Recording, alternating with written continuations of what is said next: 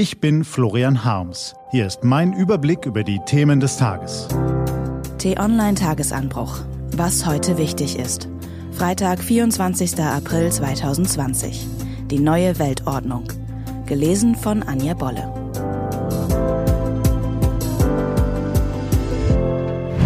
Was war? Die Welt nimmt neue Gestalt an. Den ersten Teil der neuen Corona-Welt finden wir gleich vor unserer Haustür. In Deutschland meinen wir, die Seuche im Griff zu haben. Zwar gibt es täglich mehr als 2000 neu entdeckte Infektionen, aber viele Leute sorgen sich inzwischen weniger um die Gesundheit als vielmehr um die Wirtschaft und debattieren darüber, wie man den Laden ruckzuck wieder öffnen kann. Mancher legt dabei eine bemerkenswerte Logik an den Tag. Zum Beispiel Armin Laschet aus Düsseldorf. Erst ließ er die Einkaufszentren wieder öffnen, nun will er auch die Sportanlagen öffnen. Es ist nicht schwer zu erraten, was als nächstes kommt. Sind erst einmal die Sportplätze wieder auf, ist es bis zum Fußballstadion nur ein kurzer Weg. Die sieben Bundesliga-Vereine in Nordrhein-Westfalen helfen argumentativ gerne nach. Für den zweiten Teil reisen wir nach Peking. Dort werden die Schutzmaßnahmen gerade wieder verschärft. Wer aus Bus, Zug oder Flugzeug steigt, egal woher er kommt, wird sowieso für zwei Wochen aus dem Verkehr gezogen. Das reiche ihnen aber nicht mehr, bekunden die Behörden jetzt und verordnen aus dem Ausland zurückkehrenden Chinesen nach der strikten Quarantäne eine weitere Woche in häuslicher Beobachtung zu bleiben. Wir reisen weiter in den dritten Teil der neuen Corona-Welt und steigen in Neuseeland aus.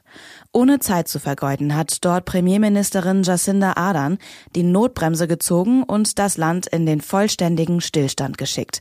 Ausnahmen keine. Zustimmung in der Bevölkerung riesig. Die Wirtschaft hat um den sofortigen Shutdown sogar gebettelt. Wochenlang war das Land dicht, obwohl zu Beginn der Krise gerade einmal 102 Infektionen verzeichnet worden waren. Die Gesamtzahl der neuseeländischen Corona-Toten beträgt heute 14. Kommende Woche werden die harten Regeln langsam gelockert. Wenn wir uns nun in den vierten Teil der Welt bewegen, dann verfliegt das kurzzeitige Hochgefühl noch vor der Ankunft. Namen wie Jemen oder Kongo stehen nun auf der Landkarte. Schon vor der Ankunft des Coronavirus hatten diese Länder grassierenden Krankheiten nichts entgegenzusetzen, da es Gesundheitssysteme, die diesen Namen verdienen, dort nicht gibt. Den fünften Teil der Welt finden wir dort, wo man die Barrikaden gegen das Virus durchaus hätte errichten können. Alles halb so wild, posaunte der Boris, alles fake, ergänzte der Donald. Die schlimmen Nachrichten aus Italien flimmerten da schon längst über die Bildschirme.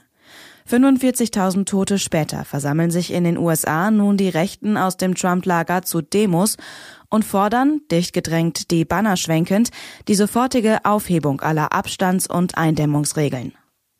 Wenn wir nun zurückblicken auf unsere Rundreise, merken wir, die vorteilhafte Kategorie, in der Deutschland sich verortet, ist eigentlich gar keine.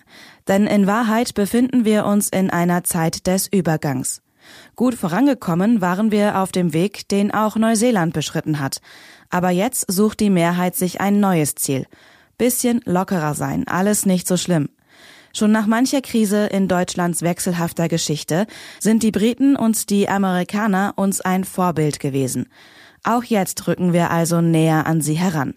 Und, wie zu befürchten ist, bald auch die Zahlen. Was steht an? Die T-Online-Redaktion blickt für Sie heute unter anderem auf diese Themen. Weltweit rufen Jugendliche heute zu einem alternativen Klimastreik auf. Fridays for Future hat sich ins Internet verlagert.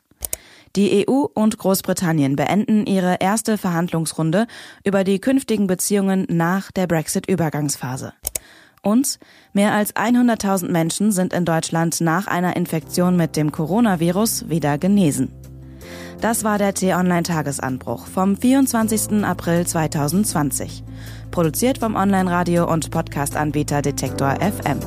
Wenn Sie uns bei Apple Podcast hören, lassen Sie uns gerne eine Bewertung da. Vielen Dank.